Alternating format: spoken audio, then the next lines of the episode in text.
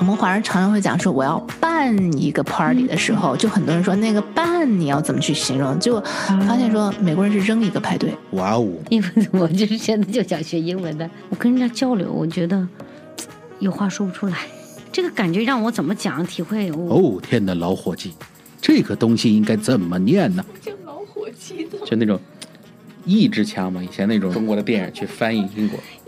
我以为你在说 Old Turkey。没有。老伙计。哦，我的上帝呀！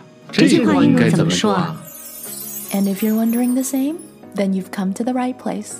英语韧你说，Let's talk. Welcome back, guys. 欢迎回到英语韧你说。Thank you for listening. Today we're gonna take our cue from you. 最近我们在平台上有提出一些问题，and thank you for those of you who participated in our polls and questions. Thank you especially to 思远 who asked 怎么样用英语谦虚。And so this is a really fascinating topic because it's not just about the language. It's not just about what you say because it's also an attitude. 因为这个问题它不仅仅是一个语言的问题，它也是一个思维的问题，一种态度的问题。那么中西文化在这里是大大不同的，所以我们今天也 feature 了一位特邀嘉宾 David。那么我希望我们的这段对话可以让大家更具体的了解一下西方人对谦虚到底持有什么样的态度呢？Okay, so when someone pays you a compliment, for example, you look incredible today. What would you say? How would you respond? Mm, first, I wouldn't say anything. I would just uh, smile. And then um, I would take the compliment and I would be very happy about it because it's a nice thing of the other person to say to me. And then I would thank the person and take the compliment as it is. So, how much of that did you understand? David 的答案你听懂了多少呢？Let's go over it together to go over something，我们一起看一看某件事情。Let's go over it. Let's go over it together. 我们一起看一看。Let's go over it. Now, first things first. 首先我们要注意的是，当我在形容夸某个人的时候，夸的动词在英文里，it's to pay someone a compliment. Of course，当然了，你也可以说 to give someone a compliment，给某个人一个 compliment。But here I used pay to pay someone a compliment to pay someone a compliment. Okay, now let's review what David had to say. Mm, first, I wouldn't say anything. I would just uh, smile. And then um, I would take the compliment and I would be very happy about it because it's a nice thing of the other person to say to me. And then I would thank the person and take the compliment as it is. He made it very simple for us. He used words like first, 首先, and then 接下来 and then 然后 and so when we hear these words first and then and then that's telling us there's an order to things 他讲述的这些事情是有顺序的那么首先 first I wouldn't say anything I would just smile 当别人在夸他的时候当别人配了他一个 compliment 他不会马上回复任何话，而是会先用笑容回复。I would just smile and then I would take the compliment and be happy about it. 然后我会接受这个 compliment，我会接受这些赞扬我的话。And then，然后呢，thank the person，然后我会感谢这个人，and take the compliment as it is。然后无论对方是怎么样的夸我，是怎么样说的好话，I will take the compliment as it is。我会就这样接受。So what do you notice about this? To take something as it is means no questioning, means no saying it back to the person. To take something as it is is not easy. 就是非常实在的接受别人跟我们说的好话，不去给予他任何的评价，不去给予他任何的判断，不去给予他任何的 rejection，sometimes even or denial。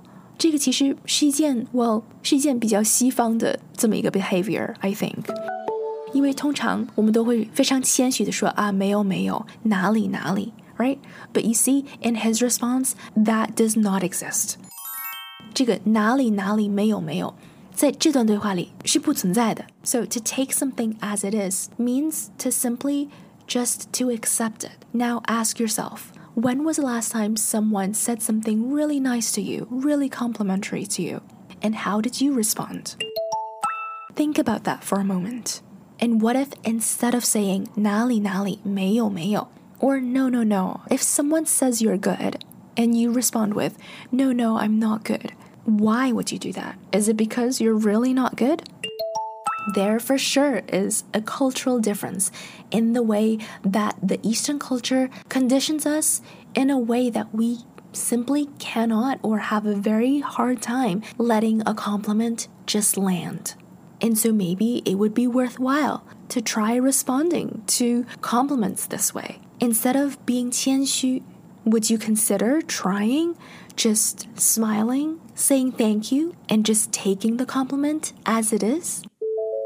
与其用东方的美德去回应西方的赞扬，Why not try something different？为什么不用西方的思维？为什么不用西方的这种自信？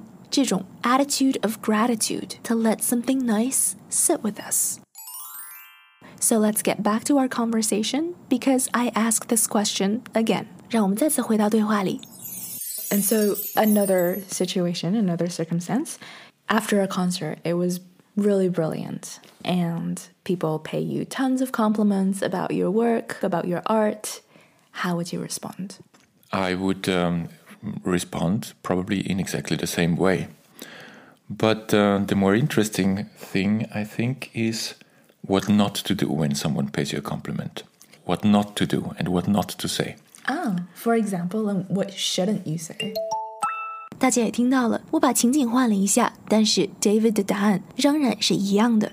但是他补充了这么样一句话 but uh, the more interesting thing, I think, is what not to do when someone pays you a compliment. What not to do and what not to say. Ah, for example, and what shouldn't you say? What he finds more interesting isn't only what to say, but what not to say and what not to do. David 的回复是说，当别人夸赞我们的时候，我们的回复不仅仅包括我们需要说什么和做什么，更重要的也是非常有意思的一点， 是应该不去做什么，不去说什么。What not to do and what not to say. Ah, for example, and what shouldn't you say? 那么，如果你有兴趣了解更多的话，一定要注意收听我们下一期的节目。And until then, I hope you practice taking compliments in and just letting them land.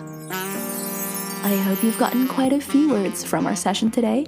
If you liked what you heard here, write us a review, give us a rating, and share it with a friend. 如果你也有想说却说不出来的话，不知道怎么说的话，不知道怎么念的单词，可以在我们的脸书专页上留言，我会在节目里回答。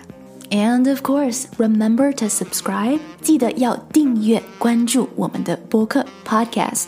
We're serving fresh episodes every week. Until the next time, keep listening, keep making time to do what you love.